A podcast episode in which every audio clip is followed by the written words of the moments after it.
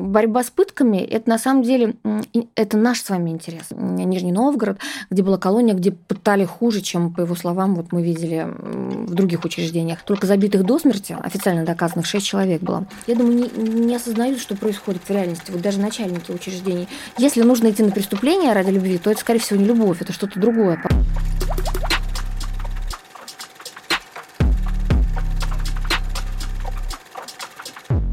Добрый путь, друзья, ведь мы начинаем свежий, крепкий, мощный подкаст «Терминальное чтиво», лучший в этой вселенной подкаст об инсайтах, исследованиях и трендах, который, как всегда, ведут э, Гриша Мастридер, медиамагнат, и я его сведущий Александр Форсайт. Друзья, сегодня у нас в гостях журналист и правозащитник Ева Меркачева. Ева, здравствуйте. Здравствуйте. Здравствуйте. Очень уважаем вашу деятельность, поговорим о ней подробно сегодня. Первый вопрос, который хотим задать, каково это вообще быть правозащитником, заниматься этой во многом неблагодарной работой сегодня вот в сегодняшней России? А, мне кажется, как раз работа благодарная. Почему? Потому что ты можешь видеть результаты своего труда прям сразу зачастую. И было масса историй, когда вот раз и прям вот мгновенно что-то происходило. Я помню, например, свой первый визит э, в одну из, э, в одну из СИЗО Москвы, а, как член УНК города Москвы. Я пришла туда. Общественная, а, Общественная наблюдательная комиссия, комиссия Москвы. Uh-huh. И вот мы идем по камерам, и у нас к нам представили двух сотрудников, и вот мы идем, и просто вот как, как Деды Морозы, мы прям в каждой камере решаем какие-то проблемы моментально. То есть эти вопросы можно было решить и без нас, но почему-то никто на этих заключенных не обращал внимания. А вот мы идем, человек говорит, матрас плохой, и мы поворачиваемся к сотруднику, он говорит, сейчас, секунду, побежали, принесли матрас. Мы идем, говорим, вот там таблеток нет каких-то, человеку плохо, прибежал медик там, ну и так далее. То есть идешь и ты понимаешь, что как бы на тебя реагируют, и вот происходит то самое, собственно, ради чего все это и должно быть. И вот эта история очень хорошая, когда можно практически молниеносно решать небольшие проблемы, то есть они не глобальные. Есть вопросы, которые требуют вмешательства, в том числе президента. И вот а, я вот к вам пришла на подкаст, а на самом деле у нас пару дней назад была встреча с президентом, и мы поднимали темы, которые мы просто не могли без него решить. Мы правозащитники. Это было все накануне Дня по правам человека, который празднуется уже очень давно. И, и, собственно, вот э, многие мои коллеги говорят, что вот как можно защищать сегодня права человека, когда на них э, плюют представители власти, когда, когда правоохранители, которые должны были бы тоже защищать эти права человека, по факту они похожи на героев карикатуры а, известного моего коллеги Алексея Меринова, когда там полицейские останавливают человека, смотрят документы, говорят, да у вас права человека просрочены. Вот это вот, э, и как бы они считают, что вся эта картинка описывает современную реальность. А э, это так, на самом деле. Но это не значит, что ничего не нужно делать. Это не значит, что ничего не получится. Обязательно получится, обязательно надо делать. Вопрос в том, с, с, с каким настроением ты идешь вообще в это и какую цель ты преследуешь. Потому что много очень целей бывает у правозащиты, а, и каждый, я считаю, кто этим занимается, он может выполнять какую-то свою роль и миссию. Я вот, например, поскольку все равно журналист. И вот я и по профессии журналиста, по образованию, и все, всю жизнь провела в журналистике. Я проработала вот в одной из крупнейших газет страны, в «Московский комсомолец», почти 20 лет. Поэтому для меня э, слово – это как оружие, да, это совершенно понятно. То помните, как Гумилев говорил про слово, что, что можно сделать словом, и, и почему Бог сотворил вообще его. Это про это, потому что огромное количество вопросов решалось именно после того, как я писала пост, например, в Фейсбуке, или статью в том же «Московском комсомольце», комсомольца, или давала комментарий какой-нибудь газет, газете или телеканалу. И этих историй так много. Есть какие-то совершенно яркие, потому что они запомнились, в том числе, знаете, по таким вкусозапаховым ощущениям. А вот пример приведу. Помню, мы писали, писали, что есть мусор, а, который воняет а, в СИЗО Бутырка. А, то есть там горы мусоров во внутренней части двора. Их некому вывести было. Почему? Потому что все это деньги, а денег не было. И мы что-то там писали, какие-то рекомендации, куда-то обращались, извещали прокуратуру об этом. А заключенные задыхались. То есть в камере было просто невозможно. Там особенно некоторые камеры, которые прям выходят окнами на этот двор, это ну, просто это э, адские ощущения. Ну, я не знаю, как можно выдержать. Наверное, через какой-то период времени ты теряешь чувствительность, но мне кажется, начинают изменения в психике, когда ты все время в воне живешь. И я не выдержала, написала жуткий материал такой прям, такой мощный. Вот, и я написала, что вот как воняет недалеко от Кремля, потому что Бутырка недалеко от Кремля. Угу. В тот же день нашли деньги. То есть это вот просто вот сразу же прочитали, дали распоряжение, выделили, я не помню, сколько там нужно было миллионов, чтобы проблему решили. И таких историй много, когда решалось, решался вопрос именно только после публикации. Я помню историю, например, с женским СИЗО. Единственный женский изолятор. И а, мы когда туда пришли, мы были в ужасе, потому что он был переполнен. Суды просто с какой-то сумасшедшей скоростью арестовали всех женщин подряд за экономику вообще, за всю. Беременные, многодетные матери, бабушки, мы там кого только не находили. Ну, то есть было очевидно для нас, что если бы эти люди, если бы эти женщины остались дома, например, под домашним арестом или под подпиской о невыезде, то абсолютно точно они бы не стали кого-то насиловать, убивать. То есть это не маньячки, там ничего подобного. Ну и вообще за всю историю я, наверное, видела там несколько женщин, которых я могла бы отнести к той категории, которой нужна обязательная изоляция. Ну вот действительно есть они есть, но чаще всего это с э, изменением психики. Это такие необратимые последствия, там, не знаю, принятие алкоголя, наркомании или просто вот это из детства. Все остальные женщины, они все равно по природе своей не способны совершать что-то ну, тяжко. Если они даже э, действительно а, пошли на какое-то преступление, обычно этому способствовали или обстоятельства, да, либо их подтолкнули мужчины, уж простите, ну так, такое тоже часто случается. Либо они были сами жертвами домашнего насилия, потому что большинство убийц женщин это как раз женщины, которые терпели, терпели, угу, а потом угу. и взорвались. И взорвались, и, и, и взорвались. Да, и я даже, кстати, в, простите, что перескакиваю с темы на тему, но тем не менее, я вспомню, как однажды я в СИЗО 6 нашла лучшую учительницу, учительницу года Москвы. То есть можно представить себе, что эта женщина точно, которая... А что она сделала? Которая, она, она сожителя ударила, э, причем шампуром. А, они шли с шашлыком, она шла с маленьким ребенком, компанией, друзья были, ну, совершенно были мирные, там у них отмечали там весну, и навстречу ей сожитель был пьяный, которого она давно бросила, она с ним не общалась. Он перегородил дорогу ей, ребенку, и стал угрожать. И, видимо, угрожал до такой степени, что она не выдержала, угу схватила шампур, который был у нее в сумке, и проткнула его. Слава богу, он выжил. А, вот. И он потом даже приходил на суд и говорил, простите, я ее прощаю и так далее. И как бы закончилось, на самом деле, все более-менее нормально. По-моему, ей штраф какой-то дали или условный срок. Она точно не отбывала наказание в колонии, но ее сразу же поместили в СИЗО.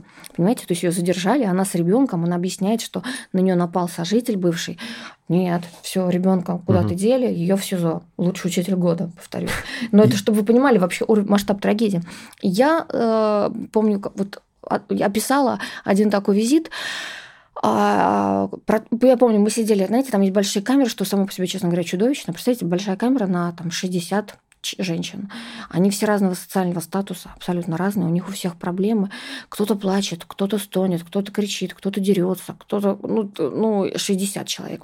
В туалет сходить очередь, которую нужно ждать по 4 часа. Ну, то есть, ну, там все, все просто адское, это ад. И я помню, мы пришли в одну из таких камер, и, ну, чтобы записывать все жалобы, которых было много, они выстроились в очередь, я села на краешек скамьи, скамейки, там все прикручено, естественно, к полу, вы не можете мебель передвигать, ну, ну тюрьма. Угу. И а, я сидела на этой скамейке прикрученной и все записывала, записывала. Я уже понимала, что у меня я, я начинаю плохо уже соображать, потому что просто катастрофическое количество жалоб на все, на то, что их арестовали, на то, что у них остались дети, они не знают, с кем эти дети, на то, что там у кого-то а, арестовали, а у нее кошка в квартире закрыта, она волнуется, что сейчас кошка, кошка умрет. Ну там, там кто какие проблемы, кто-то говорит, что ему нужно лечиться, кто, у кого-то там рак, у кого-то что-то. Я это записываю, и дышать там нечем, потому что их очень много. То есть, например, в камере на 60 человек было их в реальности 100. И они поэтому спали на полу, там были матрасы разложены везде. И а, посмотрю, у меня шевелится все. Я думала, что у меня от ужаса начало все шевелиться во мне. Оказалось, под лавкой были женщины, которые э, просто свернулись клубочком и спали там. И они зашевелились. И вот это вот ощущение, я сейчас прямо говорю, я вспоминаю его, это просто было не передать. А, я вышла, я написала об этом, я написала так, как могла, вот что называется оружие слова, я, э, я передала, и я помню, после этого, во-первых, были совещания судов, они стали реже арестовывать женщин, а самое главное, приехал потом один из руководителей всей России в это СИЗО, провел проверку, все это увидел, и он расселил женский изолятор. Там, оказывается, еще были мужчины, вот их тут же вывезли оттуда, чтобы освободить камеры для, други, для mm других женщин. Вот. Ну, это вот про то, что можно все решить вот понимаете, в течение там суток-двух, если есть на то политическая воля. А как она появляется? Вы должны кого-то потрясти рассказом своим, да, кого-то взять и сказать, послушай, вот посмотри нашими глазами, но не ходят эти люди. У нас депутаты Государственной Думы имеют право посещать тюрьмы. Вы спросите, сколько они выходят угу. в эти сезоны. Ну, наверное, перед переизбранием, может, посещают. они посещают даже перед переизбранием. Очень редко. У нас вот во всей а, Москве вот ходил там депутат такой Сухарев, ходил депутат э, Рашкин, кстати, ну, он, правда, был там буквально пару раз, но тем не менее он был, который, помните, с лосем у него сейчас история. Угу, да. Но тем не менее он был. Вот, то есть я помню двух депутатов, двух. А их много. Их не просто много. 450 или сколько Да, и они получают примерно 450 тысяч каждый, угу. чтобы вы понимали. И им заключенные пишут письма. Если вы думаете, что они к ним не обращаются, вы ошибаетесь. Родственники им пишут, адвокаты им пишут. Но их не интересует эта история. Почему? Ну, во-первых, потому что а, как бы в тюрьме не очень хорошо, да, так скажем, мягко. Там же вы не приходите в территорию света, там какого-то добра и всего прочего. Вы приходите э, туда, где атмосфера страдания, человеческая боль. А в этом есть в том числе что-то, что такое, знаете, повышает осознанность. Почему, например, я в какой-то момент поняла, что мне там а, нравится больше, чем среди вольных даже людей. На воле вот люди иногда, они начинают стереотипно мыслить, они живут какими-то шаблонами, какими-то стандартами. А в тюрьме нет шаблонов? А вы знаете, в тюрьме человек а, находится в стрессовой ситуации, с него все это спадает. И он вот он такой, какой он есть. И вот если он там на воле выполнял кучу социальных ролей, он там чей-то отец, там, не знаю, сын, там у него работа какая-то, он чем-то занимается, тут всего этого нет. И э, было очень интересно наблюдать за высокопоставленными людьми или за людьми, которые ну, просто там в бизнесе большие занимали позиции. И потом они оказывались там. И вот э, ты с собой вообще ничего туда не принесешь. Вот вообще ничего из того, что у тебя было там. Ну, максимум ты можешь пользоваться услугами дорогого адвоката, да, и, но в некоторых условиях и адвокат туда не может попасть. То есть все, у тебя может не быть ни еды, ничего там, ну, то есть только, только тюремная баланда.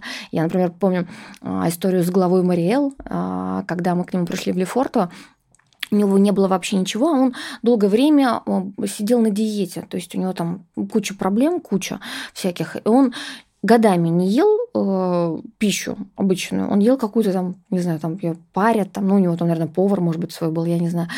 И тут он попадает в СИЗО, где нет ничего, где вот эта вот баланда, которая непонятно на чем она сварена и как. И он говорит, что это есть не будет. Никто ему передачек никаких не передает, их нет априори. Заказать в тюремном ларьке он не может, потому что заказ а, принимается раз в месяц, и надо, чтобы деньги были на счету, денег никто не положил на счет, и вообще ничего нет. И, и нет, а, главное, даже туалетной бумаги. То есть ему дали рулон, который скончился, и вот ты сидишь, у тебя нет ни туалетной бумаги, ты не можешь в туалет сходить, у тебя вообще ничего нет. Вот представьте, человек, который правил крупным регионом, у которого было все, да. и вот он оказывается, и, и ты видишь человека, как реагирует на все, и как он вообще, как он с этим справляется. И, и я видела просто фантастические иногда истории, а, и, и в том числе хорошие, на самом деле, в том числе, когда люди нормально проявлялись. И, ну, и было понятно, что их вообще не сломить ни в каких условиях. Ну, и это причем не зависело от того, какая у них была раньше подготовка подготовка. То есть, а, например, там были случаи, когда приходишь, человек говорил, да я там бывший, не знаю, там сотрудник каких-то спецслужб, там, угу. и я, я все прошел, я был там на всех войнах чеченских, там, афганских, я могу спать на полу, я могу там есть хлеб, и они ломались. И был какой-нибудь совершенно такой, знаете, Дядечка. Бот, бота или ботаник такой, ботаник, вот, который, ну, казалось, он вообще, он сейчас, сейчас все заключит сделку со следствием, потому что он не сможет. Эти условия, это вообще не для него. Но он держался, держался, и он так и до суда доходил, не дав никаких признаний, и ни на что даже не жаловался. То есть вот, вот, вот, вот это про человека, в принципе, и про то, на что он способен а, и на подвиг, и на какую, может быть, э, по отношению к себе на какое предательство, если это можно так назвать. Ну, наверное, это неправильно звучит, потому что я вообще считаю, что любой выбор человека, он правилен. И я видела многих людей, которые, не признавая вины, шли на сделку со следствием, и было бы глупо их осуждать, потому что в тот момент это был правильный для них, а, как они считали, выбор, для... они так считали. Я, кстати, думала сначала, вот, наверное, они там слабаки, ну, как бы не то чтобы осуждала, но рассуждала по этому поводу. А потом поняла, что эти люди просто взвесили какие-то риски, и мы не знаем, какие у них обстоятельства дома были. И, может быть, человек а, решил там признать свою вину только чтобы увидеть мать, которая там больна раком. Вот умирает. про это будет, кстати, да, один то из следующих и, вопросов. И, и, и, и вообще никого судить нельзя. И, наверное, то, чему учит тюрьма, подниматься вообще над всем. И не обличать, а стараться, я вообще стараюсь в последнее время не обличать, но просто показывать картинку. Я, вот когда мы были в, в последний раз недавно буквально в колонии, которая пыточная, я просто хотела показать Пыточная картинку. это где, в Саратове? Э, в Саратове мы тоже, да, были, но в Саратове там вроде как все закончилось. Там закрыли э, все вот это, все, что происходило. Мы были на руинах, мы были на, не знаю, на, на пепелище вот этого ада, потому что там вот в день нашего визита в Саратовскую ОТБ, это было на самом деле буквально несколько дней назад. Это, если что, если вдруг кто не знает, это то, что вот ГУЛАГу нет э, публиковал угу. архивы, архивы, которые... Фильм э, Дудя, то, что... Э, фильм Дудя потом фильм по Дудя. мотивам угу. этого, э, значит, возник тоже. Его тоже я предложил бы потом кратко обсудить. Да, Но суть в том, что это попали в сеть жуткие кадры, что систематически в туберкулезной больнице в Саратовской колонии э, пытали сексуально измывались над да. заключенными. Э, очень, да, да, я вот, ушла далеко. Вы, видите, как. Потому что, да, вы давайте меня тогда как-то. А, и просто не хочется останавливать, потому что видно, потому... что вам это очень важно. Да. Ну, а все видно, важно. Что... Здесь мы, если вы направите в любую сторону, я уверена, что это тоже будет важно. Сейчас Давай, направим. Давайте. Но прерывать действительно не хотелось. Вопрос такой. А, мы, конечно, когда готовились и смотрели материалы и ваши, и про вас, а, то, что пишут, и вы пользуетесь действительно большим скажем так, хотя это слово уже в этой среде приобретает какие-то дополнительные смыслы, вы пользуетесь большим авторитетом среди заключенных или тех, кто попадал уже в эту беду и потом вышел. То есть э, вот есть мнение, что э, вы человек совести и действительно людям помогаете, освещаете реальные проблемы. Спасибо. Э, и при этом есть такое достаточно расхожее мнение, что члены ОНК, очень многие занимаются фиктивной такой деятельностью. Они вот решают какие-то маленькие проблемы. Ну да, матрасы, там, клопы, э, неудовлетворительное питание. Нет, это, это важные проблемы, я неправильно сформулировал. Но это какие-то вот проблемы из серии... Локальные. Можно сказать, вот матрас никуда не годится, и действительно принесут новый матрас. А за всей этой деятельностью э, как будто бы... Эм, Э, становится не видно каких-нибудь действительных ужасов, вроде этих пыток и так далее. Это ни в коем случае не претензия к вам. Интересно, как вы смотрите да, смотрите, на это а давайте, давайте я а, абсолютно никого не критикую, просто вам а, опишу сюжет, случай недавний. Угу, Мы были с проверкой как члены СПЧ, не члены ОНК, члены президентского совета по правам человека с проверкой в Кирове. И мы попали там в СИЗО, на мой взгляд, где масса нарушений, вот просто масса Э, я вам про них там отдельно расскажу, потому что мне показалось, что вообще отношение к людям там такое странное. Ну, то есть, смотрите, а, там, там была горячая вода, это нормально, но они в мужские камеры ее не давали. Они считали, что это лишнее, только в женские камеры. Мы не очень понимали, почему. Там людей, которые помещали в штрафные изоляторы, они, они их наряжали в какие-то просто разноцветные костюмы, они были похожи на, на клоунов. А там а, московские, например, заключенные не ели ничего, потому что у них отбирали индивидуальную посуду и заставляли есть общие, а из общей они не питались, потому что понимали, ну, знаете, как там понятия есть, да. да но и как бы, а, с одной стороны, они вроде бы как администрация говорили, что они так борются с этими понятиями, давайте все есть из общего. С другой стороны, это, это это такая, знаете, игра была манипуляционная, и каждый знал прекрасно, что дальше, когда он отправится после этого транзита, за ним пойдет информация из этого СИЗО, что он пользовался общей посудой, угу. и он уже будет в это этой Это рычаг давления такой. Конечно, конечно. Это, это так на самом деле и используется. И я вообще думала... Я, кстати, понимала, что а, всем этим, если их называют сами заключенные, красным зонам, нужен, нужна вся эта система с, с опущенными и со всеми остальными. Красные – это которые подментованные. Да, их так называют. Э, это вся система могла бы быть искоренена, но она нужна администрации. Это механизм зачастую единственный влияние на, на тех людей, которые у них там находятся. Я считаю, что это подлость на самом деле. Но я там... Мы там... Это как минимум двуличие. То есть двуличие. вы, с одной стороны, Мы видели, например, факты. Стороны... Я видела, э, вот если мы про это говорим, а там нам один, например, осужденный рассказывал, а как он жаловался, жаловался на администрацию. И, в общем, его отправили значит, в одну больницу. А, часто бывает, что из одного учреждения отделение тех, кто жалуется, направляют в другое, и там с ним что-то происходит. И там к нему подселили, значит, уголовника, хотя они имели право, это противозаконно. Люди, которые в первый раз оказываются за решеткой, не должны сидеть с теми, кто рецидивисты. Этот уголовник, видимо, сотрудничал с администрацией, и он, значит, преследовал цель как бы отпустить этого человека. Он собирал мочу долгое время в, в такую специальную бадью и собирался его облить. А того предупредили, что его будут обливать, вот это, что будет процедура. Он обратился к оперативникам, те никак не прореагировали, ну, как, потому что это такая, наверное, согласованная с ними спецоперация, угу. не знаю.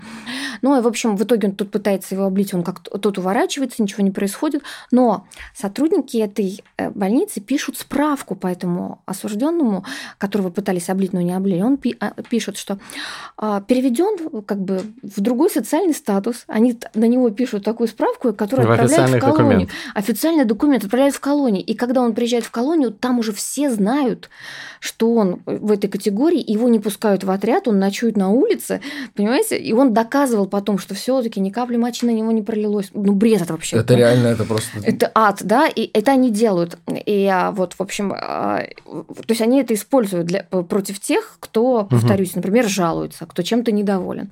И вот мы, значит, а, ходили, в том числе были в колонию, которую мы, три члена СПЧ, считаем пыточной. Это Кировская колония номер 6, известная как Черный дятел. Колония особого режима, и там действительно находятся серьезные преступники, среди них есть убийцы, насильники, но а, вообще за что бы человек не, не, не получил свой срок, если а, его там будут пытать, он рано или поздно выйдет, и это будет монстр. То есть там маньяка настоящего вырастет. Почему? Потому что он точно, вот после всего того, что он пережил, он будет а, охвачен желанием мстить. И первый, кто ему попадется, а кто сказал, что это будет не мы с вами, кто сказал, что это будут не наши родственники и так далее, он отомстит. Отомстит э, и государству за то, что такое допустило, потому что те, кто его пытали, для него это представители власти, для него сотрудники все представители власти. И обществу, нам с вами, почему? Потому что мы это допустили. Да? Вот и все. Поэтому борьба с пытками это на самом деле это наш с вами интерес. Ну вот вы там были и как? Э, так вы... вот, значит, я рассказываю всю эту историю. На протяжении всего нашего визита нас сопровождали члены ОНК, э, в том числе председатель ОНК Кировской области, священник. Мы, конечно же, всегда думаем, что люди, которые священнослужители, они святые люди. Вот. Ну, я ничего не буду говорить, я просто говорю. Потом, по итогам нашего посещения, написала отчет я, я его публично дала в, в газету, я все описала, причем отдельно про эту колонию, которую мы посчитали пыточными. Мы это я, Андрей Бабушкин и Игорь Каляпин. Кстати, создатель комитета против пыток вот он и герой один Дудя. Один из основных да. спикеров у Дудя. Герой да. Дудя, да. Мы вышли, мы посчитали, что она а, пыточная. И в этой колонии, например, осужденный там рассказывает, как его заставляли есть фекалии, да, там, а, ну и так далее. Он разно, не буду, да, потому что что плодить видите, что называется, печаль. И вот мы видим, ну, я рассказывали нам в Кировских СИЗО то, что я вам рассказывала, да, то, что уже поведала. Ну, вообще все. Там, там много И вы свой отчет опубликовали? Я, а я, нет, мой отчет, угу. да, был в публичном пространстве, но я тут читаю отчет вот этого батюшки. Батюшка, значит, пишет на, вот описывает те эпизоды, и, по сути, как это выглядело. Жалоб на условия содержания не поступало. Угу. Фактов нарушения прав человека не выявлено. И все, вот, вот только про это. И наоборот, он только нас там обвинил, знаете, в чем? Там был момент, когда, например, Андрей Бабушкин, но это вообще отдельная история с Андреем Бабушкиным, он, он руки всем жмет, и вот тем, которые в этой категории низкой, он чтобы поддержать людей, он ко всем обращается. И тот человек, который, кстати, был облит, но не облит мочой, он к нему бросился, он его обнял. Но и на протяжении всей вообще поездки мы часто там кому-то жали руку, я жала тоже руки. И а, так вот этот председатель УНК, священник, написал, что Вообще очень странные эти правозащитники из Москвы. Почему-то они жмут руку, руки преступникам, почему-то. Да, вот. что-то про христианское все прощение. Вот. Святой Отец как- как-то немножко вот. но, Ладно. Это, но это не значит, понимаете, может быть, и не нужно было упоминать про то, что, что он является священником, потому что... Ну, потому кем что, бы ни был. Да, мне, да. мне просто написали люди, что вот, а, когда я привела этот пример, что вот а, это вот такой, ну, скажем так, ну, в сторону православной церкви, ни в коем мере. Все разные. И среди правоохранителей ну, понятно, есть да. нормальные люди, люди хорошие. Среди нас есть, да вообще, вот среди журналистов полно, среди всех. Я просто описываю, что иногда, знаете, мы раньше очень четко думали, что чем больше будет священников, чем, чем больше будет каких-то людей вот таких угу. мирных, вот прям вот профессии, не знаю, хотя это профессии, как это назвать, тем точно вот это вот, но не всегда, это не от этого зависит. У меня даже, кстати, раньше была а, твердая установка, убеждение, что не нужно брать силовиков, потому что они не могут переформатироваться. Силовиков в правозащитники. Правозащитники. А зачастую это так, но это тоже не факты. Например, я помню в одном из первых моим, моим созывов в ВНК а, я ходила с парнем, который работал в прокуратуре, Максим Пешков. Это был лучший правозащитник. Он так потрясающие жалобы составлял, потому что на него реагировали, не могли на нем все останавливалось. То есть, когда они бесконечно присылали жалобы из одной инстанции в другую, ну, то есть пишешь в Генпрокуратуру, в Московскую областную, Московскую угу. в районную, из районной там участковому, в конце концов, и, а, тот говорит, а тот говорит, что опрос провел, ну, как бы нарушений не было, ну, какой-то бред был. А он нашел такие схемы, потому что он бывший прокурорский работник, он их останавливал. У нас э, в нынешнем составе ОНК тоже бывший прокурор, а, но потом он стал работать в комитете против пыток. То есть он поработал какое-то время, понял, что он не может в этой системе быть, и э, ему, в общем, он по-другое. Ведь на самом деле, вот, кстати, ведь многие исследователи изначально шли в профессию для того, чтобы бороться со злом. Они же не шли для того, чтобы, угу. там, не знаю, палки себе ставить, там, погоны. Ну, они не об этом думали. Вот точно. То есть это как, может, как э, там погоны и звания, как уже следствие, да, как, может быть, какая-то награда, но это вообще не про это. Некоторым было все равно. Но а, а система их а изменила. система, да. Угу. И, и те, кто не готов был меняться под систему, они потом уходили. И среди них есть отличные правозащитники, я вам пример привела. Ну, не сомневаемся. Э, но все-таки вернусь к вопросу. Вот вы говорите, что да. все получится, если действовать, если верить, да. если вот э, ходить, э, поднимать эти проблемы, писать о них. С одной стороны, какие-то локальные проблемы действительно решаются. С другой стороны, вот ГУЛАГу нет, вот пытки, эти фильм Дудя, думаю, что очень многие из наших подписчиков тоже смотрели или слышали про это все. Происходит кромешная жуть. И кажется, что, несмотря на все усилия правозащитников, но все-таки не все проблемы проблемы решаются. Ну, а их невозможно. Далеко. И главные проблемы не решаются. Пытки также остаются, точно так же измываются над заключенными. Точно так же ты бесправная личность во многих колониях. Ничего ты не можешь с этим сделать. Ну, во-первых, все-таки они решаются, и многие колонии, которые раньше были пыточные, их удалось сделать непыточными, в том числе благодаря, например, герою Дудя Игоря Каляпина. Мы с ним, когда были в Кирове, он рассказывал историю про Нижний Новгород, где была колония, где пытали хуже, чем, по его словам, вот мы видели в других учреждениях, и где начальник был совершеннейший садист, и там только забитых до смерти, официально доказанных, 6 человек было. Ну, а всех остальных там изнасилованных, угу. просто там побитых, покалеченных, это вообще, это бесчетное количество. Но ничего с ним не могли сделать. У него были покровители просто фантастические, потому что были заказчики всего этого, это люди, работающие в следствии. Было у него там три сильнейших покровителя. А, но потом что случилось? Один покровитель ушел на пенсию, у второго какие-то проблемы возникли, а третий от него почему-то отвернулся. И все. И его сразу против него возбудили дела. А, и он сейчас ударился в бега, где-то скрывается на Украине. Вот а, он в розыске федеральном, выставляет себя борцом с путинским режимом. Это что смешно угу. само по себе. Там приду другую историю из другого региона, где тоже был начальник, который садист фактически. Но он взаимодействовал с, с, одним, с главным ФСБшником, по-моему, региона и главным следователем региона. И вот он был совершенно неприкасаемый, никто ничего не, мог, не могли сделать против него, хотя факты были издевательств доказанными. А потом раз что-то случилось, все, и те то ли отвернулись опять же от него, то ли у них ситуация поменялась.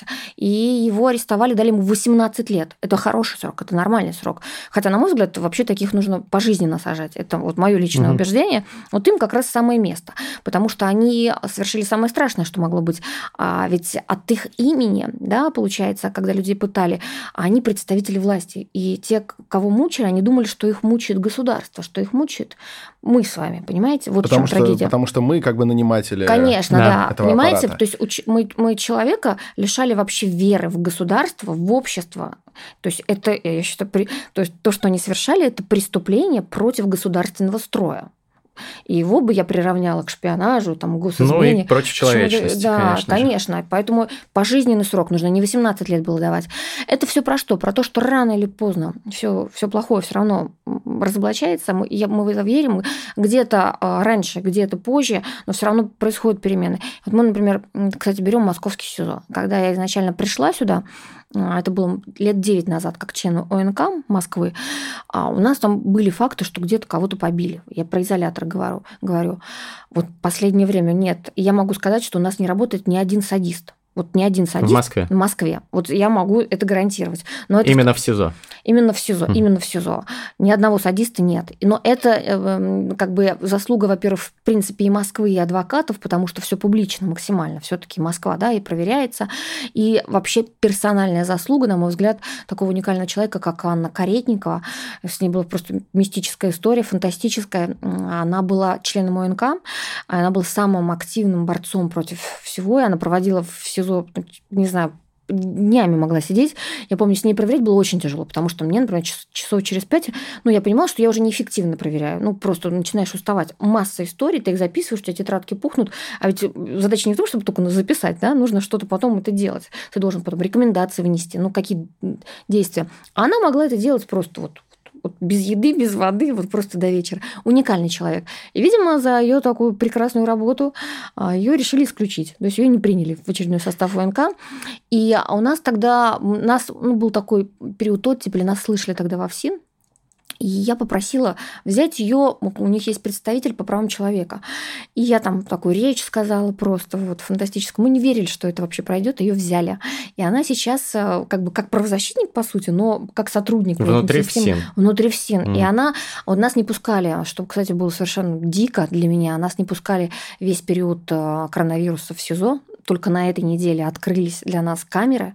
До этого мы не могли туда пройти. И как там? А, ну, не очень. В некоторых местах очень не очень. Ну, например, я вот больницу проверила, и, и, и мне удивительно. Я, кстати, а, говорила на встрече с президентом про эту больницу, а, я, но я говорила про оборудование, которое никак не могут купить. Там нет ни аппарата КТ, ни МРТ, и там, там делают э, людям с коронавирусом рентген легких, чтобы понять степень поражения легких. И вообще там рентгеном э, диагностируют все, а у них больше ничего нет.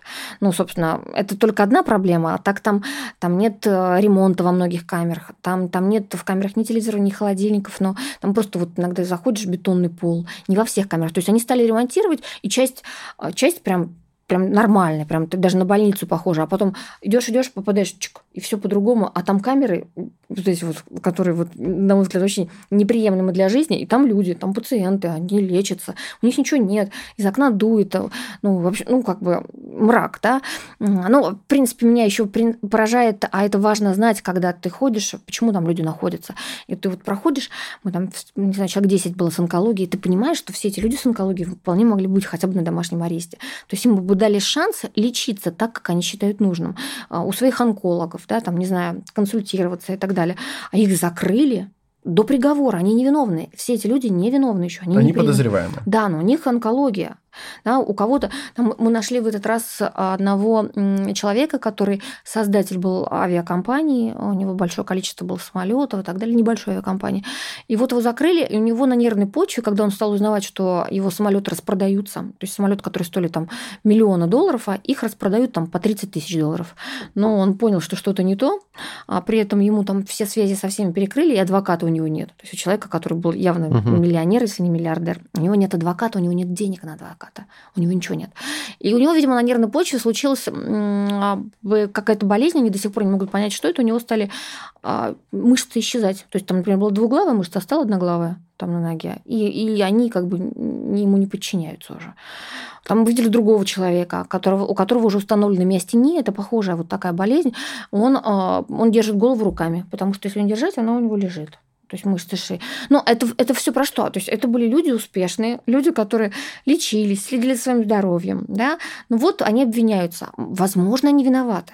Но пусть сначала это суд, во-первых, докажет, да, и, во-вторых, мера пресечения в виде избрания, в виде э, заключения под стражей – это самое жесткое. Это, это в таких должно быть крайних случаях, когда угу. вы четко уверены, что человек, если вот не Убийца, останется, насильник. конечно, то вот он сейчас вот его нельзя его не оставить, потому что он сейчас что-то сделает. Что сделает, не знаю, там преподаватель Шанин Кизуев про которого мы тоже говорили, ректор, да, ректор, за которого просят академики, студенты. Что бы он страшного сделал, если бы он был на домашнем аресте с электронным браслетом? Да ничего. И мы прекрасно понимаем, что все эти люди в изоляторе находятся с одной целью, чтобы на них оказывалось давление. И, ну, как бы это все очевидно совершенно. И на сегодняшний день, а, вот когда я говорила, на самом деле я все это сказала а, в надежде на то, что сейчас ситуация изменится. Я правда верю, что будет сейчас проанализирована практика избрания мер пресечения в виде заключения под стражей. И, на мой взгляд, минимум треть людей должны выпустить. А среди них вот все, кто по экономике обвиняется, среди них люди вообще за ненасильственные преступления, которые обвиняются, и те, которые болеют, у которых не только онкология, но, но массу других заболеваний.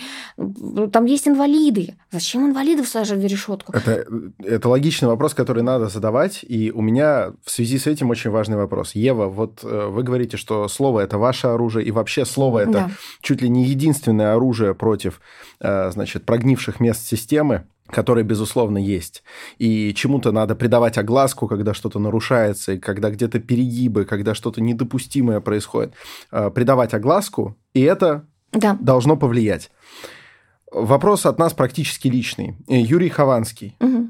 Мы с Юрой знакомы, знакомы давно, и вот такая ситуация происходит, и он уже много месяцев сидит.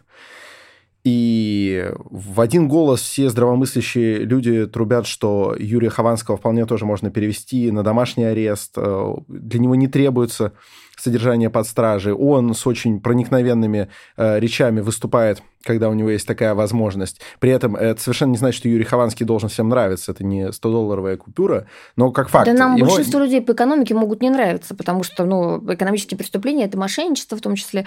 Может, они кого-то там обманули, мы так, не знаем, да? Так, так вот. Это же не значит, что, что мы должны вот... Э, Измываться да. У человека четыре да. мульта подписчиков на Ютубе. Да. А его письма к его медийным друзьям становятся достоянием общественности. Миллионы людей это видят. Его э, выступления в суде тиражируются. Э, его истории занимаются все, кому не лень, и ничего не меняется. Угу как э, это может быть? Вот Но... эти его письма про то, что я здесь умру, все такое, и никакого пересмотра, как будто система игнорирует этот шум. А шума больше это быть практически не может, да. мне кажется. Но, в, опять же, шум может быть в, каких, в каких-то одних сферах, да, все же не обязательно все, что шумит, там шумит YouTube, что это доходит до власти, и власть это расценивает как а, какой-то, знаете, такой ну, позыв к какому-то действию, не обязательно, вообще ни, ни разу не обязательно. И э, вот и все равно я считаю, что вот в большей степени, может быть, расценивает власть, э, что нужно что-то делать, когда мы на встрече с президентом рассказали про заключение под стражу, да, и президенту три члена СПЧ задали вопрос конкретно про ректора Шанин Кизуеву. И он абсолютно четко сказал, что, что собственно, ну, не имеет смысла держать человека. Трое задали вопрос про ректора Шанинки? А да. А зачем троим задавать один вопрос, если можно было хотя бы одному спросить про ну, Юру? Я спросила вообще вообще в целом про все меры пресечения, про избрание меры пресечения и привела пример, потому что ректор Шанинки в этом году принес три операции. Mm. Эти операции подтверждены документально, собственно, да, его там даже, да. Вот, я его в пример привела. А, вот, а потом некоторые коллеги, потому что они а, поддерживали тему общепедагогов, того, как наши вузы, образование, они считали невозможным не упомянуть в связи с этим, потому что многие преподаватели в напряжении, все же волнуются, ну а вдруг там, ну так, точно так же, как когда арестовывают очередного врача, все врачи переживают, что вот а таких историй много. Помните, Мисюрина у нас сидела в московском СИЗО, доктор, который потом, слава богу, освободили и оправдали. Но тогда все врачебное сообщество Москвы нам писало, потому что они считали, что они под угрозой, абсолютно все. Так вот, а, а, вот после этого я думаю, что после того, как президент сказал, я считаю, что ну, как бы э, э, реакции Следственного комитета или прокуратуры не быть не может. Если они сейчас не прореагируют, и если в принципе не будет э, какого-то, какой-то подвижки, ну, это, наверное, просто неуважение к главе государства. Потому что, на самом деле, вот наш совет, он ведь при нем, и мы ему э, рассказываем ситуацию, какая есть. И, э, на мой взгляд, он практически все поддерживает, что мы говорим, практически все. А другое дело, что, конечно, есть там целые процедуры, да, как, как выполняют потом его поручения, те же самые разные там структуры и ведомства. И у нас там были случаи, когда президент давал по итогам нашей встречи поручения, а они были выполнены министерствами отдельными в каком-то очень странном формате. То есть говорилось про одно конкретно, да, а что-то непонятно происходило. Но я уверена, что сейчас что-то должно сдвинуться. Это вот про то, как все таки когда ты понимаешь, кому ты говоришь, и что а просто в Ютубе, ну и что?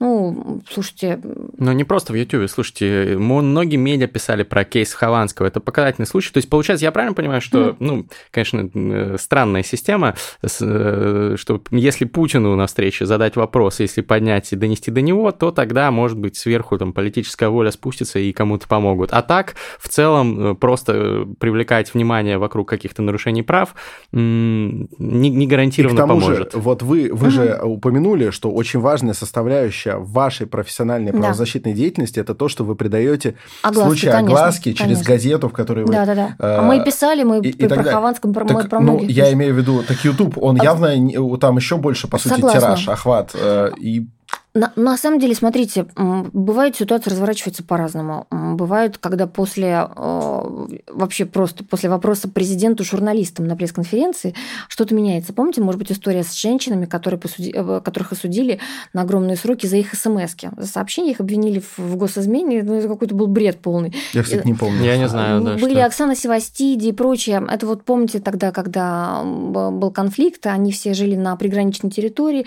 Ну, какой-то вот, значит, э, ну, типичный обычная история, там сидит, торгует, не знаю, там фруктами, овощами продавщица, да, там ей там брат позвонил откуда-то, это все вот все рядом, он говорит, ну что, там вот танки прошли, все танки прошли, и все, все, ты, ты, ты, ну какой-то, ну я, мы смеемся с вами, а женщины эти были продавщицы, это я, я не преувеличиваю, так и было, они оказались за решеткой, задали вопрос президенту и тут же их помиловали, просто, мы, я была свидетелем того, как все это происходило.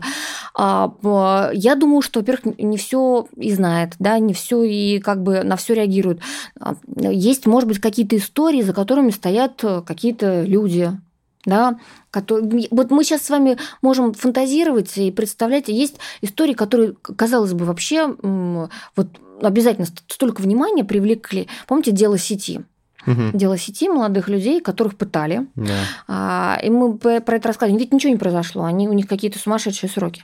На мой взгляд, а, ну, даже если они там чего-то там, ну, все это там делали, какую-то организацию пытались создать, ведь все они делали, потому что был внедренный агент, да, который, который их этому учил. Всегда можно найти группу молодых людей, которым нечего делать, но вместо того, чтобы их там направить куда-то на правильный путь, да, даже если они там начинают заниматься чем-то там близким к экстремизму или чему-то еще, взять их там на денек, да, на ночь, там, объяснить им все, они посидят в кутузке, поверьте, они не будут всякой фигней заниматься.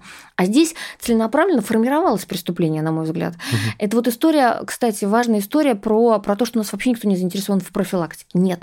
У нас, если видят, что человек стоит на краю ямы, его правоохранители обязательно пнут туда, чтобы ну, он поскорее чтобы туда. получить еще Да, потому что система, KPI. да, система так э, настроена, что никто их э, не хвалит, не дает им звания, не дает никакие награды за то, что они, например, предотвратили создание молодежной какой-нибудь ячейки, да, там запрещенной, или там предотвратили а, того, чтобы там наркодилером стал студент. Нет, у меня были истории вообще просто сумасшедшие, когда студенты московских вузов искали себе заработок, они, конечно, уже изначально как бы виноваты, тут никто не, ничего не говорит. Но ситуация у каждого может быть разная. Они искали на, заходили на какие-то сайты ВКонтакте, которые вели правоохранители. То есть они изначально как бы собирали там, и они сами предлагали работу. Вот. А, но хорошо, вы выявили, и, может быть, благое дело сделали, а вы бы каждого вызвали из таких потенциальных, да, кто готов на, на закладки делать, и поговорили, и вообще сообразили, что у него в семье, что, может, у него мама умирает, а может, а может у него такая критическая, может, он на грани там, мы не знаем, может, просто дурак, дурак. Ну, всякое бывает. А может, может, ну, мы же понимаем, ну, разные есть, абсолютно разные истории. Они что делали? Они даже а, вот как бы вот они все, давай там делай, работать. И говорит молодой человек, а у меня нет денег, чтобы купить эту первую дозу, да, и из нее положить закладку. Он говорит, ничего, мы тебя пришлем. Они присылают деньги из оперативных средств ему на карточку, он за эти деньги покупает, а, закладывает, приходит закладчик, его берут. Это, вот, это, Подстрекательство. Конечно. Это, вот понимаете, это же порочная система, так делать нельзя. То же самое по всем молодежным делам, которые вот эти экстремистские. Ну вот там, ребята, я говорю, на мой взгляд, вообще в большинстве случаев действовали какие-то провокаторы. Потому что, знаете, были странные такие вещи, когда где-то заявлялось громко, что надо бороться с молодежными там, экстремистскими или прочими организациями, и тут же, и тут же оказывается, вот задерживали угу. правоохранители, там ряд таких организаций. Откуда они появились? То есть раньше их не было, потом они появились. Вот, а, а я считаю, что эту систему нужно поменять настолько, чтобы, наоборот, им давали те же самые награды, за которые они вот рвут так, да, все, а, все на свете, а за то, что они профилактикой занялись, что-то мы там не позволили создаться вот такой-то там ячейки или чему-то еще. Но как, как это сделать? Будут ли они вообще в этом заинтересованы? Я не знаю. Но мы, по крайней мере, про это говорим. А про, про эти истории, вот особенно с, с закладчиками, для меня это боль, тем более, что сроки получают люди сейчас огромные. А у нас вот, например, две, два кейса расскажу. Парень, студент МГУ, отличник, вообще просто красавец. Бабушка, дедушка воспитывался, влюбился в девушку. А, и, в общем, надо было там подарки и все такое. Не употреблял сам. И вот он стал закладывать там какие-то синтетические, что ли, наркотики там кому-то там ну, продавать. Вот, и, ну, короче, виноват, никто Ешки. не спорит. Да, никто не спорит, а, и он, собственно, вину свою признал. Дедушка, бабушка такие интеллигентные, культурные, они себя винят, что они не могли ему денег ни на что дать. А, а он эту девушку любил. Ему почему-то казалось, что он ее может купить. Ну, купить в хорошем смысле, там, конфеты, не знаю, там... Завоевать. Да, завоевать. Цвет... Как барашни уши, понимаешь? Цветы, рестораны и все. Ему казалось, что он может это все делать. Они ему дать, дедушка с бабушкой, повторюсь, не могли всего этого. Он был уверен, что он сможет. Вот. Она, кстати, его бросила сразу же. Сразу говорю, угу. поэтому тем молодым людям, которые нас будут слушать, и которые вдруг думают, что ради большой любви, если они пойдут на преступление, это потом все равно как-то хорошо там будет. Все это ерунда. Те женщины, которые шли на преступление ради своих мужей, потом мужья их бросали, поверьте. То есть вообще, если нужно идти на преступление ради любви, то это, скорее всего, не любовь, это что-то другое. Подумайте об этом, ребята. Я вот хотела бы к вам обратиться. И э, парень получил, я сейчас не помню точно, то ли 10, то ли 12 лет. Ну, первый раз преступление. Угу. Ну, как бы, ну, ну, можно было что-то я, я даже не... Ну, потом девушка у нас сидит, тоже студентка. Ей вообще э, задержали ее, она была вот 18 ей ровно исполнилась, сейчас ей, по-моему, 20. 8 а, лет дали. Просто, ну, только за то, что она с парнем жила уже. Парень продавал наркотики, но она, она тоже студентка, она училась. Я уж не знаю, там роль какая была, не была. Но... И причем он все на нее свалил, ну, как обычно, да. Хотя его тоже посадили, но как-то не, не так серьезно, как ее. Восемь лет что с ней будет? Ну вот представьте, а с этим будет что через 12 лет? Откуда такие сроки?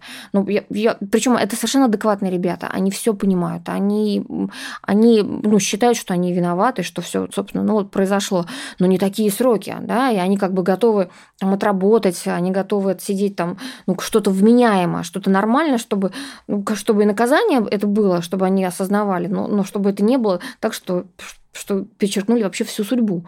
А по факту получается так. Сроки просто катастрофичные. Ева, тогда ну, возникает вопрос. Вы сами сказали да. о порочности всей этой системы. Вы сами сказали, что, по сути, э, вопросы, которые должны решаться независимой судебной, например, ветви власти, решаются только когда президент, который, по идее, никак к этой ветви власти не относится, кроме как назначает верховных судей, там, главных судей, э, значит, э, когда он спускает сверху какие-то там, говорит, вещи, которые уже потом реализуются, что сама система не заинтересована в том, чтобы люди Она не совершали совершали преступления, да. чтобы к ним нормально относились. Мне кажется, это, вы знаете, надо как-то менять вообще изначально эту схему отчетности, что ли, схему а, отчетности работы всех тех структур, которые и судебной власти, и всех остальных. А, мне, например, судьи говорили, что их а, наказывают, ну, то есть не поощряют, когда они, они оправдывают. Представляете, вот как бы я, я думала, что наоборот, если судья там оправдал чем больше людей, тем он молодец. Нет. И Сразу... какой у нас там процент с, э, крайне, крайне Один, маленький. два, да, там Да, крайне маленький, потому что по головке за это судью не гладят, считается, что это неправильно, потому что тогда судья дискредитирует аппарат следствия и прокуратуры, угу. потому что следствие работу провело, это же государственные деньги, старался там, Следственный комитет или МВД, следственная группа. Они же так старались. Они так старались. Прокуратура изучала, проверяла. Мне напоминает невкусную еду, знаешь, ну, ну, приготовили же, ну ну вот, вот ровно так. Очень точно, спасибо за это определение, буду его использовать. Да, ну, ну все старались. А, а человеку, что самое интересное, знаете, как рассказывают, он сидит в СИЗО, э, это тоже стандартная история, сидит в СИЗО, и вот следователь там рассказывает, а, вот, ну, слушай, ну вот, ну сказали, да, возбудить там против тебя, ну, по разным там причинам, может быть, заказ был какой-то, может быть, в рамках борьбы с чем-то, что будет там брать.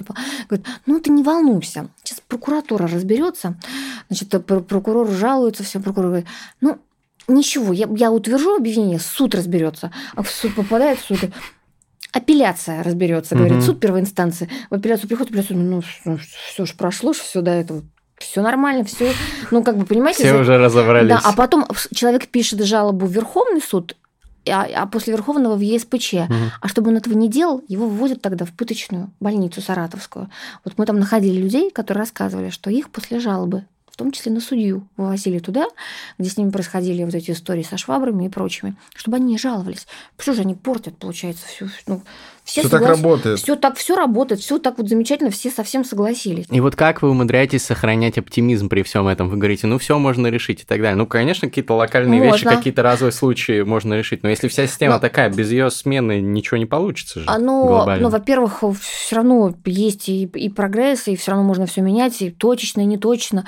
А, кстати, про то, что ты приведу пример, коллега из Саратовского ОНК ушел после того, как он, значит, а, в свое время выявил человека человек, выявил, значит, такая история была. Молодой парень, боксер, спортсмен, и на него дали показания двое или трое молодых людей. Они дали их под пытками, то есть они были в СИЗО уже, их попытали в той же Саратовской больнице, насколько я понимаю, не знаю, там, какими предметами. Они дали показания. И вот члены НК там приходили, и они им а, сообщили, что они оговорили человека, что это были пытки, они все рассказали. Те даже пришли с видеокамерами, там все это зафиксировали, об этом писали. И вот рассказывает этот член НК, который этим занимался, он говорит, я с тех пор на прием в областную прокуратуру ходил два раза в месяц. Два раза в месяц, говорит, регулярно, как на работу. Сначала, говорит, ну, поражался, что ничего не происходит. Потом я думаю, ну, вот уже азарт какой-то, ну, когда это произойдет. Вот он два года ходил, и ничего не изменилось. Этот человек, кстати, до сих пор сидит. И он говорит, а я решил, я не буду. Какой смысл вообще что-то фиксировать, если ничего не происходит? Ну, можно по такому пути пойти. Я, я против этого, потому что у меня, во-первых, а, все равно есть истории, когда что-то получалось. Были истории, когда я придавала огласки, какой-то уже человек отпускали. И в том числе были истории такие громкие, которые подхватывались сразу всеми. И мы показывали абсурдные ситуации, абсурдность ареста, например. И человека освобождали там в течение, не знаю, недели. Вы не помните уже, наверное, а, но в Москве была такая громкая история. Началась она с того, как я нашла в московском СИЗО, матросской тишине, а, человека, который вот на, Хоп, на Хокинса был похож, ну, который вот такой, вот он прям у него ни рук, ни ног, ничего там непонятно. Угу. Вот, а ему дали 6 лет. И он такой сидит, у него редкое заболевание, говорит, что с этим заболеванием не живут больше, там, не помню, скольки. Ну, то есть он точно уже, он не выживет. А, ну, и вообще он ничего не может делать. Мы его там посадили как-то, он нам что-то рассказал, такая, знаете, как говорящая голова. Сказать, что я в шоке, ничего не сказать. Обвинили его в грабеже. Ну, то есть, ну, допустим, даже ну, как мне там стали... Наехал на кого-то. Да, как мне стали говорить, ну, он был там глава, там он мозг был, там он говорил, там, а кто-то кого-то побил. Допустим. Но все равно, когда вы принимаете решение о, ну, вы о наказании, вы должны как бы думать, что дальше. Сидят, мы говорим, а мы не знаем, что с ним делать. А, как, как, а что, как его вести, куда? И снял, сняли очень много тогда репортажей, его освободили, он потом женился, по-моему. Вот он, он приезжал, он на, на инвалидной коляске по-прежнему ездит. Не знаю, как его сейчас судьба сложилась, уже прошло, наверное, не знаю, года 3-4. Но, то есть, можно сделать. То есть, вы сначала помогли ему, чтобы он так как-то с вами поговорил, сначала помогли ему сесть, а потом помогли ему не сесть. Это очень, это очень хорошо. Но просто то, о чем Григорий говорит, на самом деле, это напоминает мне историю, которая недавно в английском футболе была, что э, Бернли должен был играть с Тоттенхэмом, и там пошел снег ужасный. И сначала думали, что матч не перенесут, и как-то поле почистят. И вот они идут с лопатами, они пол поля очистили, на следующую половину приходят, там уже завалило снег. Да. И да. есть ощущение, что вот вы уже приезжаете в Саратовскую колонию, там пепелище, э, осталось, а потом... уже ничего не происходит, а, потом... а в это время где-то, где вы еще даже не знаете, откуда еще жалоба не поступила, уже зреет Я новое скажу, такое скажу учреждение. Больше. Даже в том же Саратове мы уже видели, как начинает заваливаться снег, потому что мы нашли людей, которые сказали, что активисты, которые были не главными, но помогали тем активистам, которые вот э, орудовали шваброй, они там мелкие занимали какие-то роли, кто за ногу держал, там, не знаю, кто-то в двери стоял, вот, что они остались, и они сейчас уже пытаются с них и вот деньги это, вымогать. И вот это пугает. То есть, да, то есть это вот про то, что сказали. То есть уже начинает запорашивать. Но мы приехали, и мы это услышали, мы об этом рассказали. Я очень надеюсь, что сейчас там ну, сделают. Потому что, вы же понимаете, иногда многие, я думаю, не, не осознают, что происходит в реальности. Вот даже начальники учреждений. А, вот пришел с нами вместе, в первый же день его назначили новым а, начальником этой больницы, пыточной, саратовской, которая для нас теперь является символом расчеловечивания после всех этих историй. А он пришел, он бывший военный хирург, врач. Ну, он вообще не понимает. Мне кажется, он, он знает, да, что есть активисты, но ну, как это все работает, как это... Ему нужно вникнуть. А там, пока он будет вникать, оно все начинается уже, вот он при нас слушал, все оно сейчас запрошило, запрошило, и все оно вернулось. И он как бы оглянуться не успеет, а там, ну, швабры изъяли сейчас, как вещдоки, но появятся другие инструменты, понимаете? И тут надо быть настолько и в теме, и, и настолько быть, ну, ну, как бы не давать себе, что ли, там затуманить разум, скажем так, потому что всегда будут э, те люди, которые заинтересованы стараться его немножко. Э, и у нас были истории, когда нам говорили, вот почему вы верите заключенным, они же преступники, они вам врут. Вот вы пришли, они угу. вам наврали. А сотрудникам не верите, а сотрудники преступления не совершали, и они говорят, что осужденные все придумали. Там, допустим, никто их не бил, или никто деньги не вымогал. И вроде как правильно, да, вот почему мы верим этим, а не верим этим. Вот есть только слово одного, там и слово другого сотрудника, или там одного заключенного против пяти сотрудников, которые говорят, что ничего не произошло. Если следов, допустим, нет, видео нет. А это уже, ну, это должно быть на уровне интуиции, по каким-то таким вещам, которые начинаешь понимать вообще не сразу. Вот.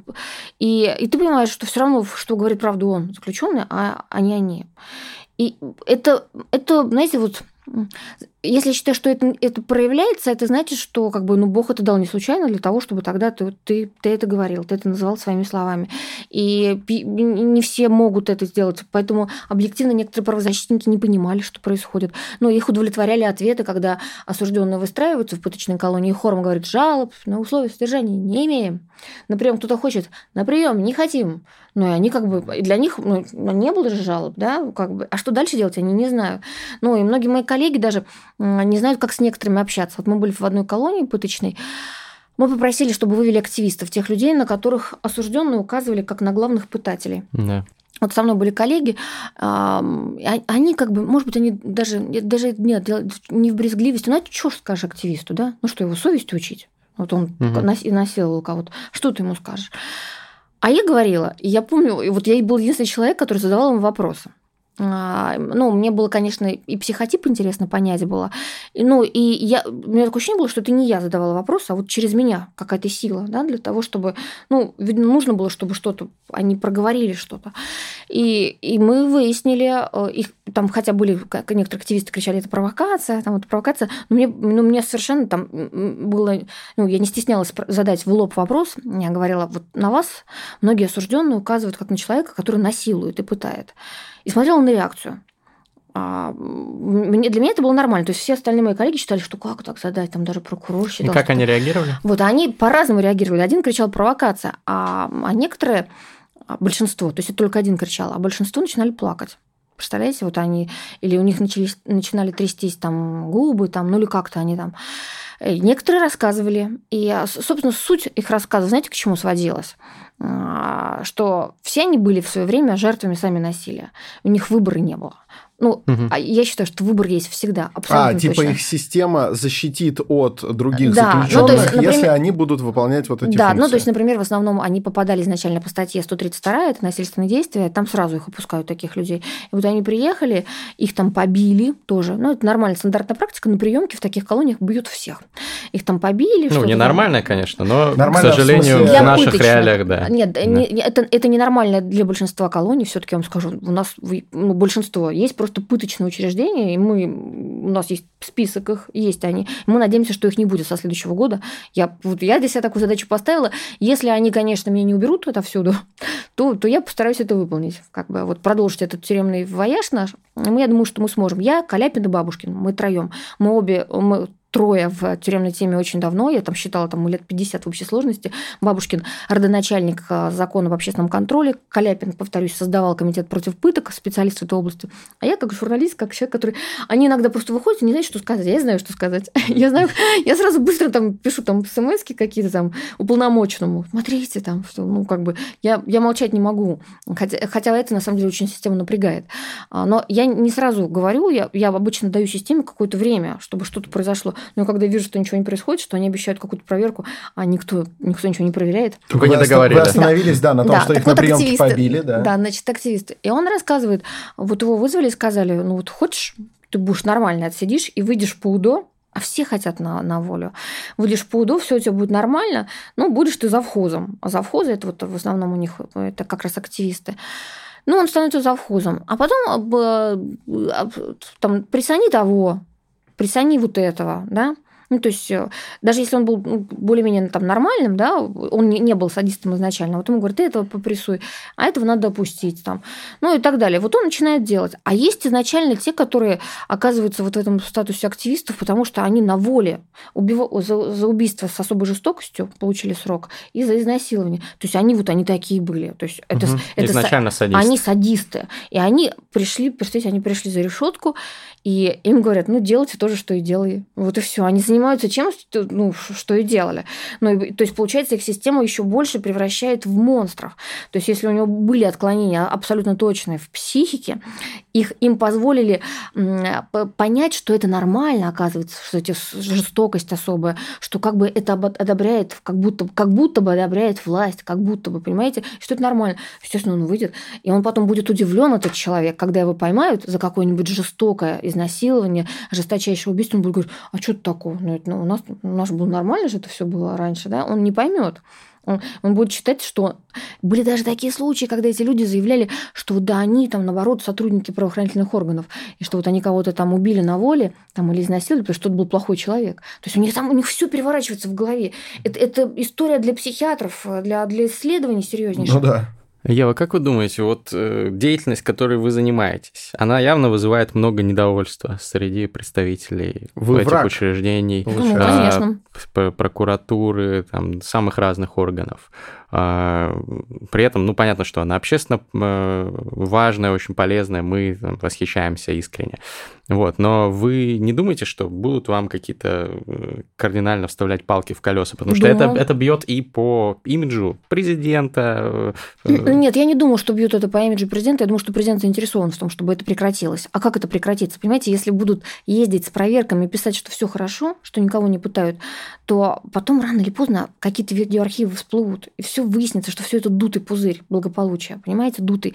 Поэтому я считаю, что президент вообще власть настоящая власть, она заинтересована в том, чтобы знать правду. Ну, и тогда менять, вы либо заинтересованы правду. в том, чтобы коррупции в России не было и так да, далее, заинтерес... по такой же логике, ну, но при этом ну, все, вы ну, знаете, ну, понимаете. Я, я понимаю, о чем вы, да, но я все равно считаю, что в этом заинтересованы. Поверьте мне, абсолютно точно не хочет, э, не хотят руководители нашего государства, чтобы там говорили, что э, пока они у власти, кто-то кого-то пытает. Нет. Но созда... Они вот именно не хотят, чтобы говорили, мне кажется. Нет, да. нет, они не хотят, чтобы пытали, я уверена. Но а кто э, создает иллюзию иллюзию благополучия как раз те, кто пытают. То есть, понимаете, и мы же понимаем, что она власть, она же тоже состоит из множества угу. разных течений и всего прочего. Поэтому кто-то, кому-то я обязательно, я враг, абсолютно точно, а кому-то нет, потому что они думают, что вот хотя бы Меркачева съедет, а она скажет, потому что вот там кого-то еще можно уболтать, давайте там дипломатично, давайте там не будем так всяко, а это все равно скажет, ну, потому что если она видит, что кого-то бьют, пытают, или она это скажет. Поэтому кому-то я удобно, кому-то неудобно. Пока существует эта система, вот, собственно, можно всегда оставаться, что называется, между двух сил, да, как-то, как-то, ну, быть, быть аккуратными. Я вообще уже боюсь там, а, знаете, часто, я, я поэтому хочу выходить на какие-то общие темы, да, то есть общую ситуацию, без фамилий каких-то, потому что скажут, что ангажировано. Кто-то там попросит кого-то защитить, ты даже не знаешь, кто это такой, а потом выяснится, что это какой-нибудь был там супер вор авторитет, и, и там они скажут, что это вот, там, не знаю, братва просила, да, и что я действую там от братвы. Или какой-то коррупционер, да, скажут, что вот это клан какой-то там коррупционеров, там, которые пытаются какую-то власть... Это все бесконечно, поэтому а, я вообще от всех фамилий стараюсь уходить, от всех. Или там политические истории. Скажут, это политика, все, раз она этого упомянула, это вот про этих, только про этих. Нет. А я, мне хочется, чтобы помощь-то в основном была оказана абсолютно простым людям. Среди них, даже когда я говорю про экономические преступления, сидит огромное количество э, кассирш, бухгалтеров. Ну, то есть эти женщины несчастные, вот, вот поверьте мне. Или там, не знаю, каких-нибудь вот таких мелких сошек, у которых ни зарплаты никогда толковой не было. Они жили, ну, как бы всегда выживали. А им там вменили потом ОПГ там, или еще что-то. Ну, ну, то есть я, я просто за, за этих людей и за то, что подходить от фамилии. Единственное, вот, повторюсь, этого Зуева мы упомянули, просто нам казалось, что на каком-то конкретном примере можно было показать абсурд. Абсурд заключался в этих операциях, да, и в том, что ректор, ну, как бы одно дело, если бы это был какой-то человек, там, ну, который мог теоретически кого-то заказать, там, преступление, там, или еще что-то, а тут это невозможно. Вот, поэтому стараюсь в целом про ситуацию и стараюсь вообще без фамилий. Только так, это, говорю, для меня это такая защитная история, потому что э, могут сразу же обвинить. Сразу же одни скажут, что это вот эти послали, это эти, это эти. Хотя, хотя на самом деле помогать надо всем, и абсолютно всем. И угу. если человек, например, имеет статус там какого-то криминального авторитета. Я, Все равно к нему должны конечно, в человек, рамках закона. Конечно, по-человечески. Да. Там, или, да. Если человек даже там, он, не знаю, ну, вообще кто бы он ни был, вот кто да. бы он ни был, богатый он, бедный, плохой он, хороший, может, он даже ужасный, понимаете? Ну, вообще, честно говоря, вот что мне дала еще правозащита, это вот такое какое-то осознание. Я когда раньше занималась расследованиями, в расследовании все просто. Есть хорошее или есть плохое. И ты всегда обличаешь, всегда ты говоришь, что вот, вот этот преступник, давайте его посадим. Вот, я даже удовлетворение получала, когда после моих расследований, опубликованных в МК, там что-то происходило, действительно, вот дела уголовно возбуждались против коррупционеров. А потом я поняла, что все не так просто, и все все равно за тем что-то стоит там, и в итоге там это таким образом, в том числе мы там помогли кому-то свести счеты с кем-то и так далее. Поэтому самый единственный способ, э, и то, что отвечает правозащите, защищать любого человека. И даже если человек жуткий преступник, смотреть на него как на больного. Вот он больной. Наша задача, а если мы не знаем рецептов пока сейчас э, как-то его исцелить, его изолировать, вот, чтобы он не себе опасность э, не представлял, не нам в первую очередь. Но его нужно изолировать, но это не значит, что его нужно пытать. Его там нужно, может быть, изучать, там что-то еще делать. Но... Ну и по возможности все-таки лечить, Конечно, да, а не добивать, и лечить, да. и, и искать, искать какие-то механизмы. И, кстати, если вы, вы считаете, что нет людей, которые исправляются, это ерунда. Я знаю людей, которые отсидели там 15-20 лет, угу. и потом стали потом еще и сами помогать, и волонтерами стали, и, и санитарами работали, и посвятили свою жизнь какой-то вообще работе, такой низкооплачиваемой, но для людей были самые разные истории. Ну, хотелось бы, чтобы таких случаев было больше, и для этого система должна становиться чище. Э, у нас уже понемножечку время подходит к концу, но при этом я э, вот э, каждый раз у нас бывает в гостях Дима Шок, и мы вот все стараемся обогнуть тему Оксимирона, и не получается. Угу. Вот. И э, нас зачастую даже упрекают в комментариях, типа, вот опять спросили про Оксимирона. Или наоборот, не спросили. Я а ув... что же вы не спросили? Да, так, так и мне. мне я, все... я, вот я уверен, что э, при разговоре... Кстати, ну тут важный дисклеймер. Мы действительно невероятно уважаем вашу деятельность. Угу. Э, и то, что вы делаете, то, что вы освещаете, это крайне важно и очень, очень ценно, что сейчас вроде как общественная дискуссия немножко разогрелась на эту тему. Да. Хотя, конечно, по ужасным поводам. То есть э, мы ни в коем случае не пытаемся вас на чем-то подловить, просто интересно, как вы ко всему подходите, и мы не можем не спросить mm-hmm. про то, как э, СПЧ как его члены вообще занимаются ли они э, вопросами, связанными с Алексеем Навальным. То есть mm-hmm. это, это действительно важно. СПЧ потому совет что... по правам ну, человека. Выход, выходило видео, я не знаю, от да, какого давайте... органа туда ездила какая-то дама, устраивала там какую-то клоунаду. О, нет, это, это не из СПЧ, поверьте, это был я из, вот поэтому не стал из общественной это. палаты, ныне депутат. А она, вот. А, на самом деле на прошлом заседании совета, то есть не в этом году, который был, а до этого, Николай Сванидзе тему эту поднимал, вот как раз он там аккумулировал как бы ситуацию, и он задавал вопрос, он спрашивал насчет расследования, будет оно, не будет, вот, и президент ему ответил. А в этом году не, не поднимали эту тему. А, и когда там у кого-то из членов СПЧ спросили, почему, а, ответили, что как бы, ну, как бы, что вряд ли появились какие-то новые доводы, что ли, да, у, у, там, у правозащитников. Ну, вы туда ездите, там что-то смотрите, Нет, что там могу сказать, что ни разу вот в Владимирскую область в целом не пустили. Владимирская область для меня, честно говоря, ассоциируется с чем-то не очень хорошим, но в первую очередь благодаря Владимирскому Централу, еще ряду учреждений. То есть даже не, не, не той колонии, где сидит человек, про которого вы говорите, а, а другие. И потому что нам там даже адвокаты рассказывают, как их там не пускают туда. То есть, ну, они то есть хотят... там ад. Мы не знаем, понимаете? Я, а я... вас, вас не пускают? Нет, нет. А это законно? Да, члены СПЧ не имеют права ездить угу. сами по себе без согласования. А, есть ОНК, который может в пределах региона Ну, а там без, может быть такой батюшка или не батюшка, кто Мы угодно. не знаем, честно. Э, имеется в виду, То есть там есть местный да, ОНК, там, которого, там, которого там, обязаны пускать? Да, там есть. Поэтому вот нас не пустили, и мы думали, что вдруг, если у нас сейчас вся эта история все-таки продолжится, и наше разоблачение пыток нужно, то нас, нас станут с Нового года пускать. И мы обязательно в Владимирскую область съездим во все колонии, вот, и расскажем вам все как есть. Вот просто Приходите вот, к нам еще, расскажите. Обязательно. Я всегда за то, чтобы мы, мы говорили об этом открыто.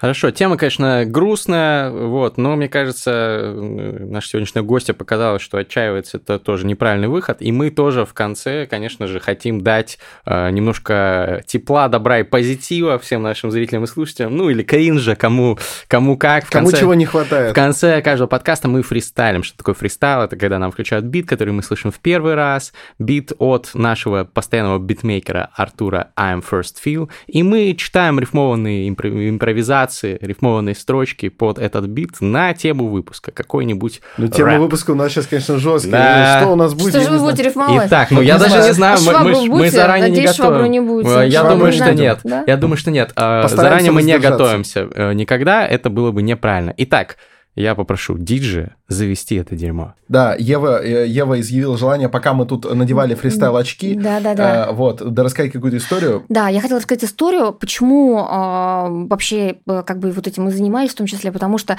вижу, как все все равно тюрьма это такой большой урок, большое испытание в жизни, и как она может в том числе дать толчок какой-то вообще фантастический. А, Я вот вчера буквально встречалась с девушкой, девушка была спортсменкой, почему была она и остается, и, и когда ее посадили в СИЗО, она на лошадях ездит. Ее посадили в СИЗО, она была в сборной, разумеется, ее отовсюду исключили, ну и вообще это был ужас. Она рассказывает, что она через какое-то время а, в СИЗО перестала представлять, как выглядит лошадь, не может вспомнить, как, как, как, какой у нее копыта, не может вспомнить нос, вот не может. Для нее это был ужас, потому что она всю жизнь с лошадьми, она всю жизнь на это отдала. И слава богу, ее освободили, слава богу. И она на второй день пошла опять к лошадям. То есть там был, наверное, вариант, как идти или не идти. Через два месяца она стала чемпионкой России. Она взяла кубок. И она, и она рассказывает, почему она раньше этого не могла сделать, а потом сделала. Она сказала, что после СИЗО она не испытывает страха на старте. То есть у нее вообще нет никакого мандража. Она Мгм. говорит, что старт страшно. Страшно вот когда за тобой решетки закрываются. Страшно, когда Да. ты автозак видишь и не знаешь, куда он тебя повезет. Страшно, когда в камеру тебя приводят, а там стоит 50 женщин, среди которых некоторые готовы тебя задушить. Вот это страшно. А старт любого соревнования, вот А я почему-то думал, хотя ваша история намного лучше, я думал, она такая говорит, я не могу вспомнить, как лошадь выглядит, и ее уже освобождают, ее кто-то видит через пару дней на улице, она рядом с кошкой присела, гладит ее, говорит, ну что ж ты морковку не ешь, знаешь? Она такая, это Ну лошадь, это лошадь, нет? Ей говорят, нет, это не лошадь. это не Ну, позитивная история была. Нет, Окей. Я, бы это не сказал, если бы история не кончилась хорошо. Она кончилась хорошо. Классная история. Наденьте наушники, пожалуйста, потому что иначе вы словите кринжа. Э, А ну и так вы его словите под бит. Диджей, заводи это дерьмо. Да. Надо... Канаемся, кто первый. Ну, обязательно. Раз, два, три. Раз, два, три. Ты. Окей, ух ты, какой бит. Я, эй, эй, я, я, Свободу Хованскому, свободу Навальному, свободу Сержу Фаге с Баландою, нечем им дело иметь, нужно м, честь иметь, ребята. Э, Ребята из ФСИНа и всякие там мрази с ксивами унижают людей стабильно в России. Это некрасиво, это бесчеловечно по печени. Каждому такому я бы пробил, но не надо. На самом деле нужно по закону их наказывать, вот этих вот ребят. Я надеюсь, что через 10 или 15 лет Ева напишет какую-то большую книгу о том, что все получилось, и можно просто уже сидеть на чиль. Yeah. Ну, на самом деле, во фристайле ты лучший, фристайл вышка. Но обидно одно, вот журналисты пишут, ОНК ходят. А главные преступники до сих пор на свободе. Есть такая вероятность. Из СПЧ приезжают, прилетают, смотрят Заменяют матрасы И все по-любому становится лучше. Даже может показаться, что где-то стало прекрасно. Но есть вероятность, что это совершенно не так. Есть вероятность, что, возможно, самое главное преступление Вообще никого не ебет Где-то во Владимирской колонии Зреет свой местный ОМОН гет И у него есть какие-нибудь свои влиятельные покровители С элегантными такими кителями. Пока их не снимут, ничего не изменится Как было, например, с кем-то там, я не помню в каком регионе. Он тоже всех пытал, пока были покровители. Он был как вор в законе И металл украшал его плечи. И он был неприкасаемым и вечным. И он там пытал людей, теперь сбежал Сидит на Украине и что-то там вякает. Про наш режим, про нашего президента Такому чуваку я реально чапалах выдал бы с большим удовольствием Но не будем жесткими, будем по закону действовать Э, Yeah. какой тут странный бит. Э. Агога здесь Агога здесь. Это с Э. Артуром Ферстфилом они вместе сделали? Это, по-моему, А, его это Агога. Мы сидим, пишем подкасты, но вокруг полицейское государство. Что делать? Вопросы разные поднимали разные творцы, разные поэты, разные писатели. Уже в России каждый друг, каждый приятель уже обсуждал это. Что делать? Оставаться или съябывать? Что делать? Что-то говорить или бояться сидеть в углу? Но как так жить? Мне кажется, это неправильный выбор. Меня зовут Гриша Мастридер, это Александр Форсайт. Мы делаем, что можем, и вы тоже можете. И каждый, каждый может на самом деле. Может быть, вы пойдете в эти вот, в эти все метавселенные что-то там делать, а может быть, в нашей вселенной будете решать реальные проблемы. Это теория малых дел. Большие пока что труднодостижимы. Это реалии жизни в России. Судя по нашему сегодняшнему подкасту, немножечко грустно реально. Большие пока что трудно достижимы Возможно, это трудности наши и трудности режима. Но я знаю, как сделать все четко и клево Дайте работать людям вроде Евы Меркачевой yeah. Дайте им возможность сделать свое дело. Дайте им возможность писать, что они хотят смело Чтобы им пришлось смотреть направо-налево Чтобы просто могли шли идти делать дело. Я немножечко оговорился, но главное, чтобы вы смотрели наши рилзы. Нет, самое главное, это чтобы никто не матерился в высоких кабинетах На то, что кто-то рассказывает рассказывает правду. Дайте им доступ, дайте им возможности, награды. Вот эти люди реально заслужили, вот эти люди защищают наши жизни. Не давайте никого калечить, давайте правозащиту обеспечивать. Дайте возможность высказываться Еве Меркачевой, Игорю Каляпину. Как зовут Бабушкина? Андрей. И Андрею Андрей Бабушкину. Бабушкина. А также обязательно Респект. поставьте 5 звезд на iTunes этому подкасту, поставьте лайк, напишите комментарий, фристайл кринж или фристайл краш, еще парочку слов, чтобы алгоритмы схавали. А также, пожалуйста, еще отдельно напишите комментарий, как вам этот выпуск. Сегодня действительно был выпуск до, вплоть до самых последних минут очень мрачный. Вот, э, конечно, хорошо закончить его на позитивной ноте, и что и девушка выиграла кубок, и фристайл, я не и скажу, прям проиграли. получился. Да, да, да. да. Мы, мы играли в рэп-игру и проиграли. Да, да, вот. да. Но самое главное, что действительно мы поднимаем серьезные вопросы, мне кажется, приглашаем таких гостей, которые своими глазами видели что-то э, что, наверное, действительно лучше всем лично не видеть, но о чем все должны знать. Поэтому спасибо большое, что к нам пришли, спасибо. и будем ждать вас еще. Спасибо, спасибо Ева. Э, терминальное чтиво. Обнял целую.